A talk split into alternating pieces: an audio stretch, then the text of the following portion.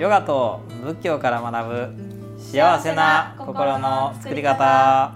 はい。ちょっとねちょっと水飲みます。前回幸せとはっていうところでそうですね。ね。うん、幸せって何なんでしょうね。ね。うん、これってなんかねうんなんか人間の歴史が始まっていまだに答えができ出てない問題だと思いますね。ううんね私たちはね我々は未だ幸せとは何かを知らないみたいな感じしません？うんうん幸せ。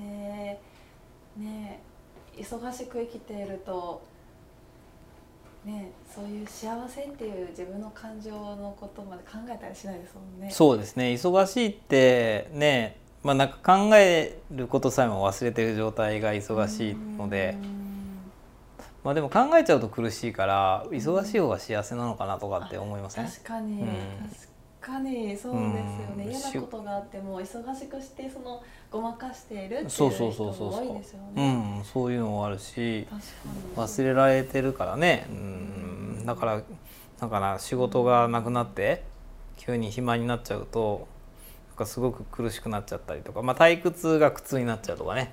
そういうのもあると思いますね。定年退職してうん今まで忙しくてね毎日がこうなんていうかこうすごく忙しかったけどすごいこう退屈になってねそれで今度は苦しいって悩んでる、ね、お父さんもいらっしゃると思うんですよ。確かにうん。忙しいって、そうですね幸せね裏を返せば忙しいも幸せ、うん、なんか忘れさせてくれてるっていう点においては、うん。なんかね、うん。えー幸せかもしれないしね、この忙しいね心をなくすって書くじゃないですか。あうん。うん、ね、うん。なるほど。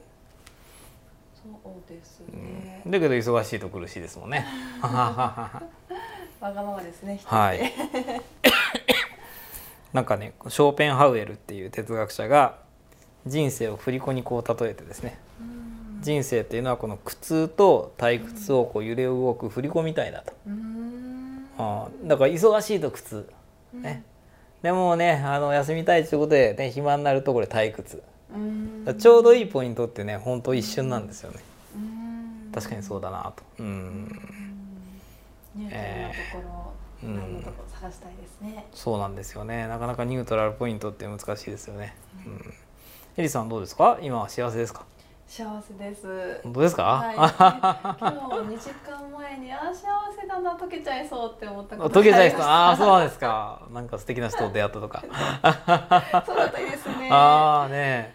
なんかねヨガ的に言うと、まあ、まあ仏教もそうだと思うんですけれど、当たり前のことが当たり前にできることがあの一番幸せだなって私も本質的に思うんですけれど、うん。本音で話していいですか？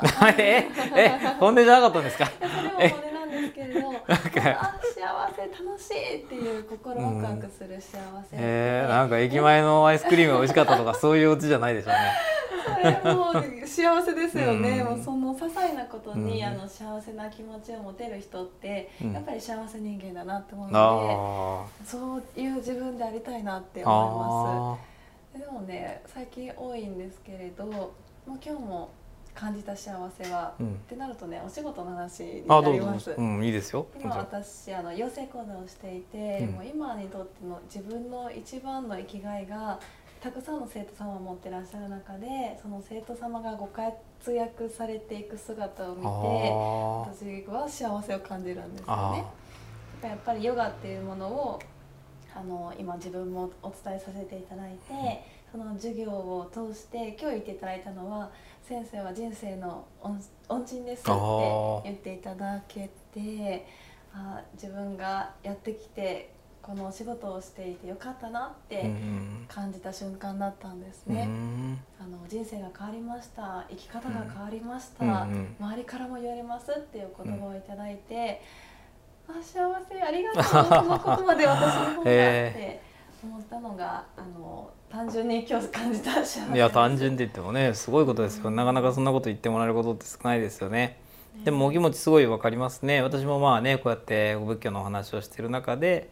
やっぱりこの相手の方にこうすごく深く受け止めてもらえたりとかうん喜びの声をいただくことが本当にこう嬉しいだからまあねこの続けてこれたんじゃないかなと思いますね。うんなんかやっぱり幸せってやっぱりこう一人でなんかこう一人で味わうことができないというかこう人とだ誰かとのこの関わり合いの中で生まれるもんじゃないかなって思うんですね。うんそうですね。一人だとねまあ一人で生きそうだよもうそう思います。うん。やっぱこうねこうなんだかなこうやっぱりこう孤立してしまうとやっぱ孤独になるし。だから誰かと何かこう共有した時にってねこう幸せっていうかこうこうなんかつながりを感じると思うんですね。うん、それがなんかこういわゆる幸せ感なのかなって思いますね。うん。まあ、よくあのなんかフロー状態っていうね言葉はあるんですけれどこう畜生とミハイっていう人があのよく言ってるそうなんですけどね。フローっていうのはなんかこう自分をこう忘れて何かにこう没頭している状態とか、うん、なんかこうねこう試合してたらこうなんていうかなこうこう自分っていうのを離れてなんかこう試合全体をこうこう見てるような感覚とかですね。でそういう時が人間にとって一番こうねかか幸せな状態だみたいなね、えーことをこうよくなんかよく聞いたことありますね。うん、なんかこう私もねこう例えば本とか書いてる時にすごいこうねこう集中もう集中してる時集中したっていう感覚がなかって気づいたらね一日終わってたとかそういうことが稀にありますね。まさに瞑想状態ですよね。あ瞑想ってそんな感じですか？瞑想あはい。瞑想してるとヨガも一種の動く瞑想あ動く瞑心を想無にして一つのことに集中していく、うん。脳科学的に言うと一つのことに集中している脳波の状態って、うん。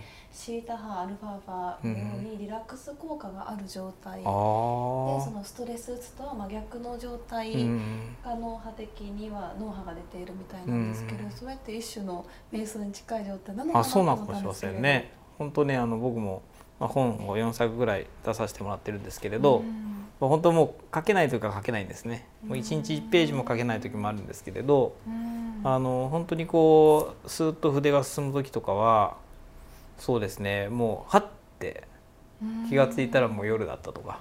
そういうことがね人生の中で何回かありましたね毎日そうだったらすごいなと思うんですけど、まあ毎日そうだったらね多分ねい一月にね23冊ぐらい書けるんだと思うんですけどでもねあの生涯の中に何回かありましたね。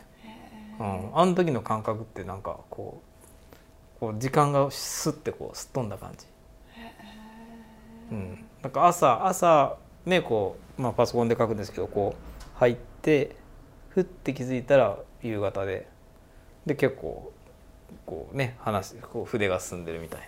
なんかもうそこまでいくともう潜在意識状態のところでうん。何書かれてたりっていう感じそうですね。でそれれがねこう意識的にできれば苦労ないんですけど散々こうなんていうかね追い詰められて追い詰められてうん。で行っちゃったみたいな感じですね。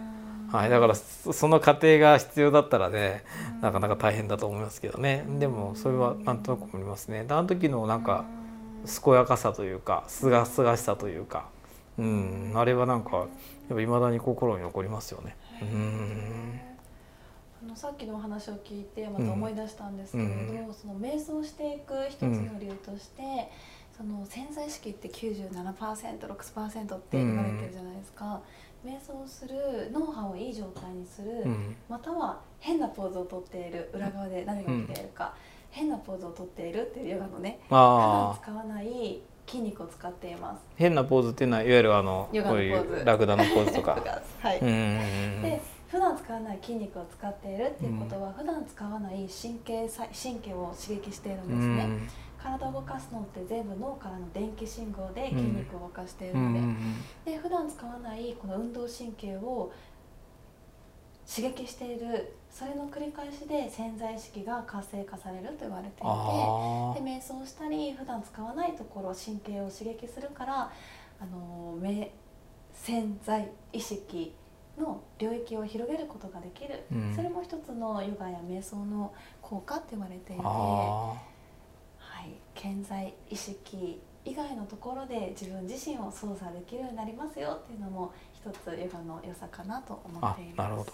うんうん、普段こうしないポーズをすることで、ね、使ってないそういう脳の神経とかうん。また心の領域を活性化させることができるということうん。なんですね。ああ、それがこのラクダのポーズ。に、まあこれがそうかわかりませんけれど、合唱。にね。ヨガのポーズですけどね。山のポーズっていうんですか、まあうんこう裏合掌ってこう背中ででありますよねこれ。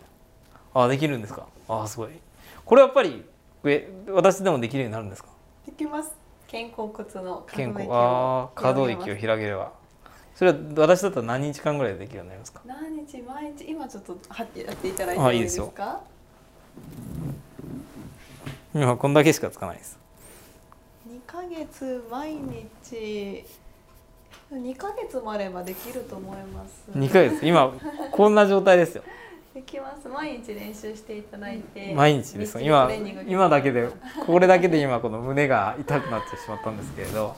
できます。これをやっていくとだんだんだんだんくっついていくああとは一番のできない理由が自分は硬くてできないっていう思い込みの思ー考あ何十年間の自分の体を使っているのは自分ーちょのっと今マジで痛くなってきました できないっていう思いがねあの先行してしまうありますね。そうなんですね。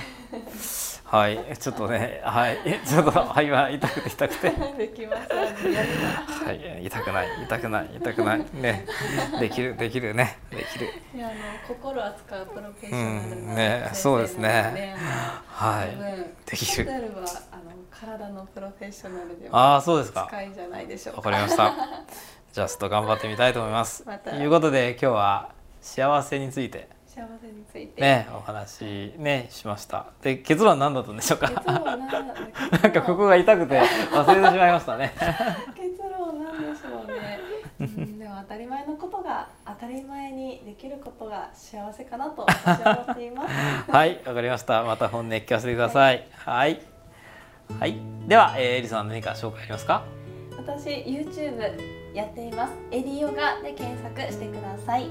はい、で私あのブッダの教えを学ぼう Facebook で、ね、この仏教の教えを毎朝配信してます。ぜひそちらもご覧ください。ではありがとうございました。ありがとうございました